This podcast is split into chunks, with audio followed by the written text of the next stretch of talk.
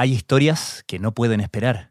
Infórmate en la tercera PM, el diario digital de la tarde, un espacio donde golpes noticiosos, contenidos exclusivos, una mirada analítica a los hechos y un minucioso fact-checking se encuentran. De lunes a viernes, desde las 14 horas, en latercera.com. La Tercera, más que un diario. Miles de argentinos, formando largas caravanas de automóviles y otros muchos a pie, se manifestaron este lunes en Buenos Aires contra el gobierno de Alberto Fernández. Cinco meses de cuarentena es una de las más largas del mundo y eso ha provocado importantes protestas. Y nos siguen teniendo encerrados mientras el país se va a la debacle económica y social. La marcha, convocada a través de las redes sociales, discurrió junto al obelisco y avanzó hasta la Plaza de Mayo, sede del gobierno. Un abanico, ¿sí? un sinfín de razones, convocó personas en este desde la sala de redacción de La Tercera, esto es Crónica Estéreo. Cada historia tiene un sonido. Soy Francisco Aravena. Bienvenidos.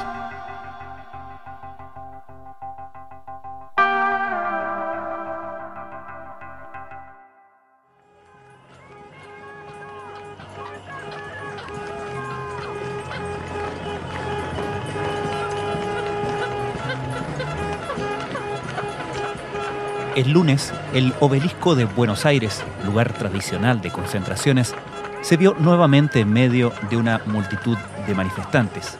Por supuesto, en la mitad de la crisis del coronavirus, en una ciudad que registra uno de los confinamientos obligatorios más extendidos del mundo, se trataba de una postal llamativa. Pero la primera gran protesta contra el gobierno del presidente Alberto Fernández, convocada a través de redes sociales, no era en rechazo de su manejo de la pandemia, aunque la discusión sobre la necesidad de la cuarentena sí parece ser uno de los motivos. En las banderas de lucha principales estaba también el rechazo a la reforma judicial que el gobierno intenta sacar adelante en el Parlamento, que es vista por los críticos como una maniobra que daría impunidad a los corruptos mientras las autoridades de gobierno tildaron de irresponsables a los líderes de la oposición por exponer a los manifestantes a un eventual contagio, el expresidente Mauricio Macri declaró sentirse orgulloso de quienes salieron a la calle. Pero él mismo no estaba ahí, sino en Suiza, en un viaje a Europa en medio de la pandemia que le valió críticas incluso desde su propio sector. ¿Qué nos dice la manifestación del lunes sobre el momento político argentino? ¿Cómo se relaciona la reforma judicial con las causas abiertas contra la vicepresidenta Cristina Fernández Kirchner en la justicia? ¿Quiénes y por qué salieron a la calle el 17 de agosto? Lo que llevó a la gente a hacer la mayor manifestación en contra del gobierno que se inició el 10 de diciembre es una suma de elementos que confluyeron para llegar acá. Claudio Jacqueline es columnista político de La Nación de Argentina.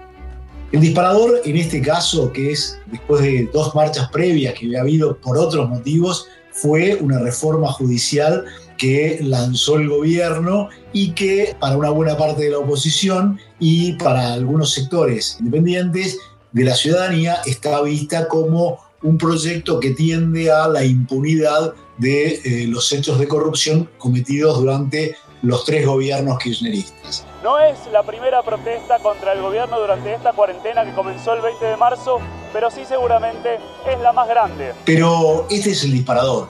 Atrás de esto hay una suma de elementos que fueron confluyendo y que han hecho lo que algunos llamarían una cadena de equivalencias, poniéndolos en el mismo plano, en el cual están cinco meses de aislamiento social, sobre todo sobre la región metropolitana de la ciudad de Buenos Aires y el Gran Buenos Aires, que han generado una sucesión de hechos que tienen que ver con el hartazgo, con el cansancio, con una profundización de la crisis económica, con episodios que han vinculados con eh, la crisis económica manifestándose en episodios de inseguridad y violencia. Esta sucesión de episodios ha permitido aglutinar a una parte de la ciudadanía que eh, lo que tienen en común es el rechazo al gobierno y que en buena parte se referencia en la oposición de Juntos por el Cambio, pero que en algunos planos le excede. Reclaman por la situación económica causada por la pandemia y la cuarentena, pero en general todos coinciden en una fuerte oposición al gobierno. De hecho, eso ha hecho que confluyeran en ese mismo plano para llevar adelante una manifestación que como antecedente de las otras dos tuvo el hecho de que hubo un intento de expropiación de una empresa del sector agroindustrial y exportador y que fue finalmente eh, fallida y vuelta atrás. Y eso empoderó de alguna manera a quienes se han manifestado para salir a las calles a pesar de regir el aislamiento social obligatorio en la región metropolitana.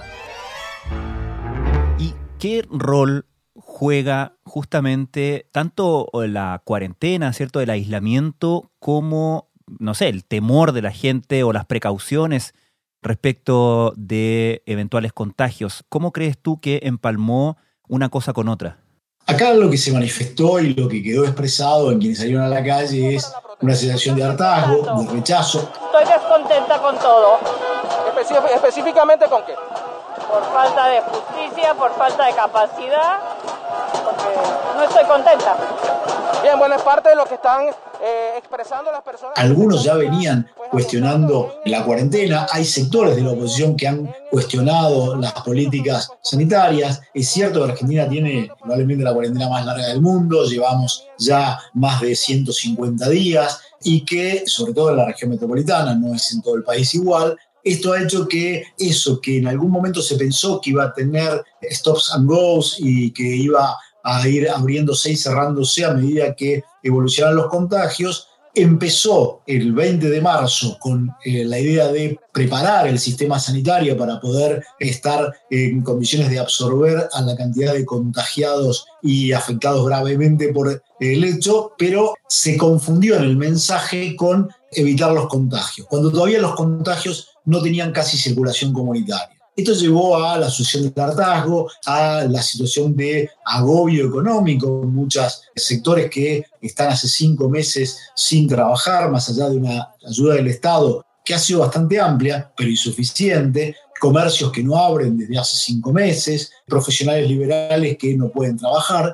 Y esto sin duda ha precipitado gran parte del enojo, el hartazgo, el cansancio, la irritación, que además el viernes, cuando se anunció la prolongación del aislamiento, el presidente se mostró enojado con quienes venían ya vulnerándolo, ya se había flexibilizado de hecho en buena medida y llegó a decir la cuarentena no existe, salgan y vean. Muchos se quejan, pero esa cuarentena temprana que la verdad al poco tiempo dejó de ser cuarentena. Seguimos hablando de cuarentena sin que en la Argentina exista cuarentenas, porque la gente circula, porque los negocios se han abierto, porque la actividad industrial hoy en día está funcionando por encima del 90%.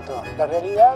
Bueno, esto de alguna manera irritó también a estos sectores y este proceso ha llevado a que el temor a los contagios, cuando estamos en el momento de mayor contagio, donde se han roto los récords día a día, donde estamos superando los 5.000 contagios diarios, sobre todo en el área metropolitana, para mucha gente es más fuerte el rechazo al gobierno que el temor a un contagio.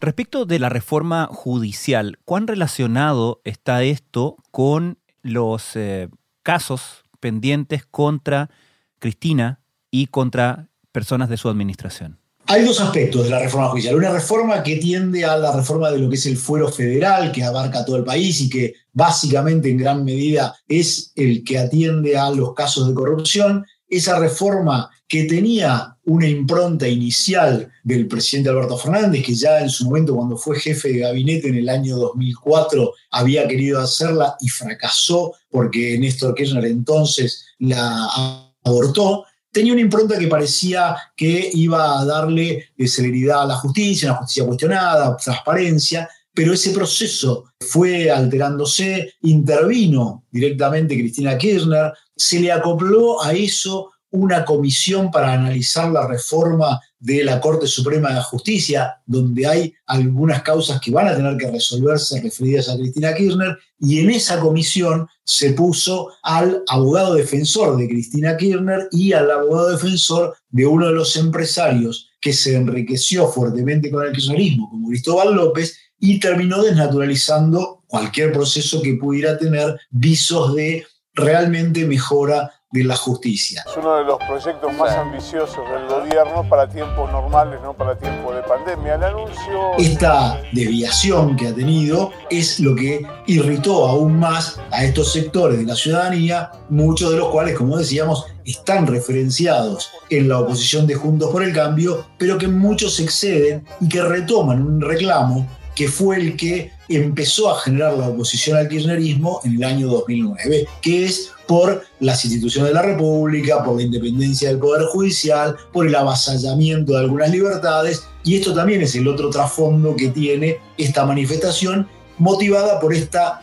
nueva centralidad que ha adquirido Cristina Kirchner. ¿Cuál es el rol que ha tomado Cristina en todo esto?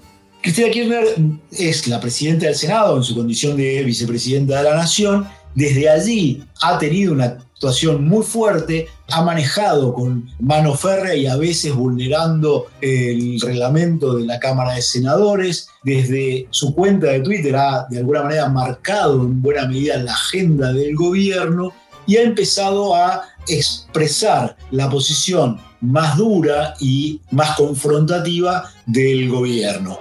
A mis espaldas puede verse un grupo de manifestantes que protestan frente a la casa de la expresidenta y actual vicepresidenta Cristina Fernández de Kirchner.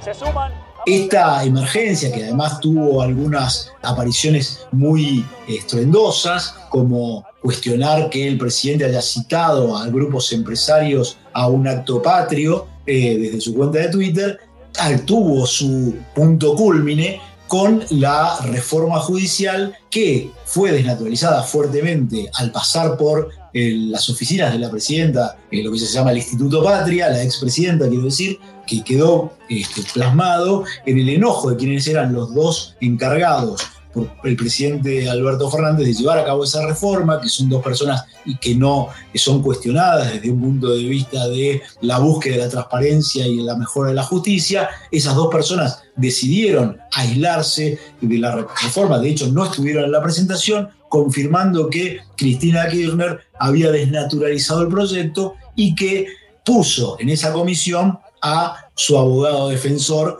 lo cual agrava la perspectiva de que esto es un proyecto que solo tiene como objetivo facilitar la impunidad de Cristina Kirchner. La verdad que la Argentina tiene problemas económicos severos y problemas sociales mucho más severos que solo pueden ser afrontados en un eh, acuerdo de oficialismo y oposición. Me parece que este, esa es la agenda de la Argentina y no la de una reforma judicial para arreglarle seis, siete causas a Cristina Fernández de Kirchner. Costosa de las reforma, cuales por lo menos costosa reforma, porque por otra parte costosa institucionalmente y costosa fiscalmente. ¿Cuál ha sido el rol de el eh, partido Juntos por el Cambio, el partido del expresidente Macri y del expresidente en sí mismo?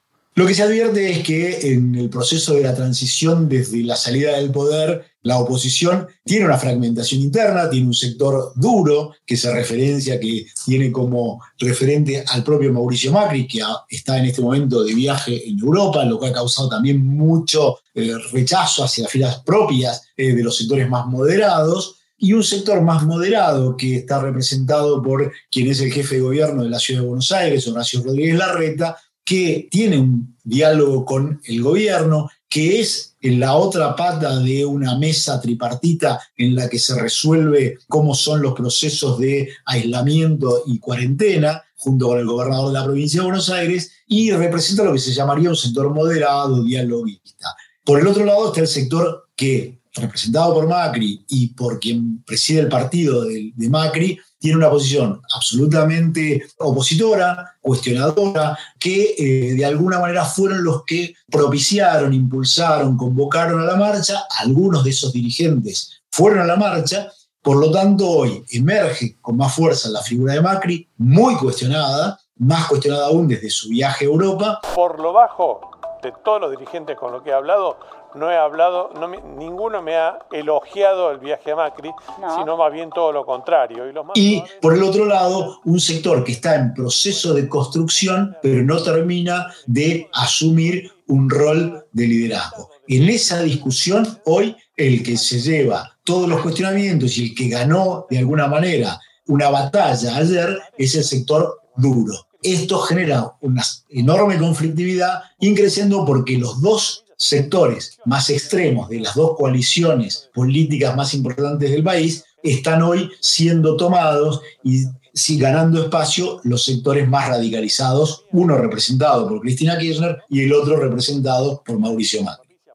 Entiendo que el gobierno y los eh, principales líderes eh, oficialistas eh, fustigaron justamente a la oposición por la convocatoria a esta manifestación del día 17, ligándolo con una irresponsabilidad que supondría llamar a la gente a reunirse en un momento como el que estamos, ¿no? De la pandemia, en el riesgo de contagio. ¿Cuánto ha mm, penetrado ese mensaje, el de el gobierno tratando de cuidar a los ciudadanos y la oposición siendo en ese sentido irresponsable o descuidada o poniendo eso en un segundo plano, por lo menos.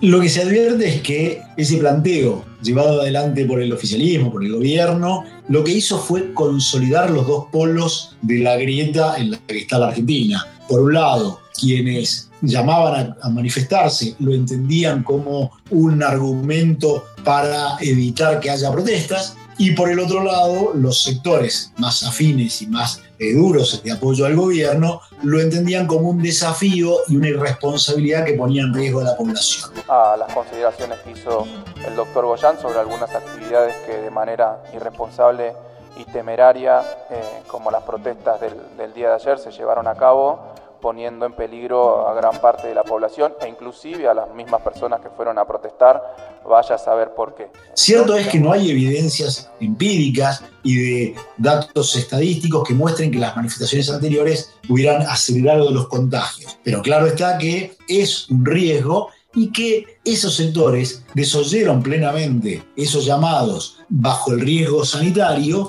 y por el contrario creyeron que eran argumentos o chicanas para tratar de evitar que haya manifestaciones.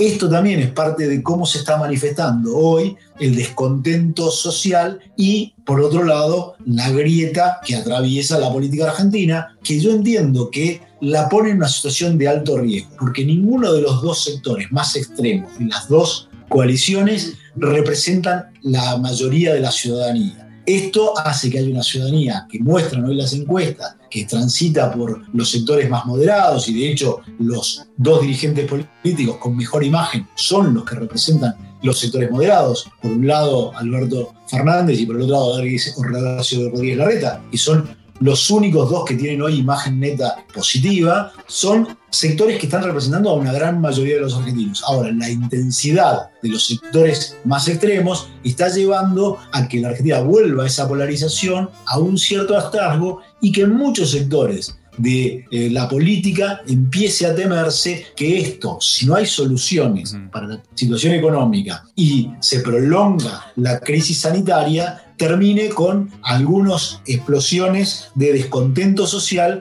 que puedan este, volver a expresarse en aquella consigna de 2001 que fue que se vayan todos. Creo que es lo que comúnmente se llama el que se vayan todos, ¿no es cierto?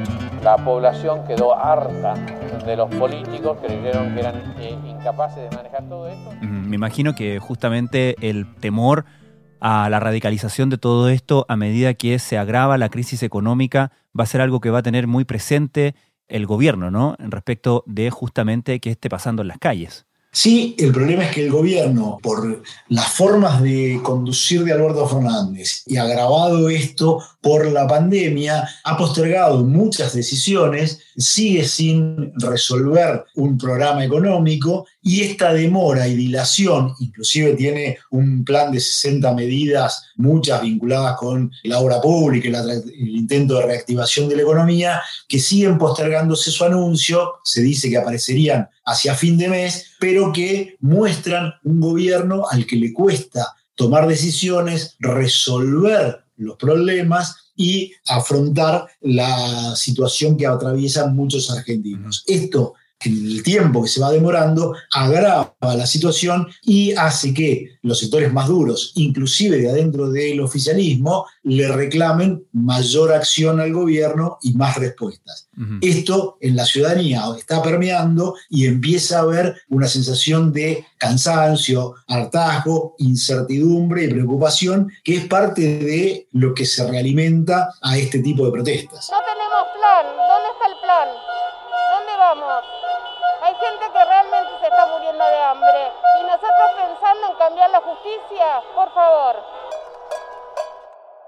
Claudio, para terminar, em, mencionabas que las últimas semanas han sido menos auspiciosas en términos de cifras relativas a la pandemia del COVID-19, pero históricamente, en todos estos meses, hemos visto que Argentina, al parecer, ha manejado muchísimo mejor el problema que varios países de la región, por supuesto, incluido Chile. Te quería preguntar dos cosas al respecto. Uno, si existe esa noción a tu juicio entre los argentinos, en el sentido de que la pandemia en términos generales ha sido bien contenida, y cuánta confianza crees tú que tienen los argentinos respecto de las cifras oficiales. Eh, a ver, las encuestas no muestran una elevada desconfianza sobre las cifras oficiales. Este es lo que está bastante claro y no hay quien hoy, ni siquiera ayer, se cuestionaba en la manifestación que las cifras que estamos viendo no sean las cifras en las que confía la ciudadanía. Eso en primer lugar. En segundo lugar, la conciencia de que la Argentina logró eh, aplanar la curva y postergar eh, los picos de contagio, hay un consenso bastante elevado. Aún así, lo que hay es que el cuestionamiento de otros sectores, primero que empiezan a ver que ahora las cifras de casos de mortalidad empiezan a ponernos más cerca de otros países que tuvieron una situación más compleja, que lo único que hizo fue para muchos postergar en el tiempo lo que era inevitable y que se postergó más por cuestiones de contención de los contagios por la necesidad de poner en condiciones un sistema sanitario y por la falta de elementos como reactivos para poder testear masivamente a la población. Estas dos cosas son, te diría, las que hoy más cuestionan la ciudadanía respecto del manejo de la pandemia pero casi no hay discusión respecto de las medidas iniciales de haber iniciado una cuarentena tan dura. Sí empieza a aparecer el cuestionamiento de que debió haberse hecho, primero, mayor cantidad de testeo, mayor cantidad de aislamiento de los contagios para evitar que eso luego ocurriera como está ocurriendo y a su vez que hubiera ventanas de apertura donde pudiera haberse activado la economía, haber propiciado algunos contagios para que empezaran a generarse, pero con la cantidad de testeos, seguimiento y aislamiento que requiere el manejo de una pandemia. Esto es lo que hoy está en cuestión, no el haber tomado las duras medidas iniciales el 20 de marzo. Está en nuestras manos cuidarnos. Ya no depende de una decisión política de un presidente o de un gobernador. Está en nuestras manos. Claudio, Jacqueline, muchísimas gracias por esta conversación. Francisco, te agradezco mucho a vos. Para muchos esto se ha convertido en, una, en un tiempo donde se sienten sin la libertad de acercarse a sus afectos, de abrazar a sus afectos.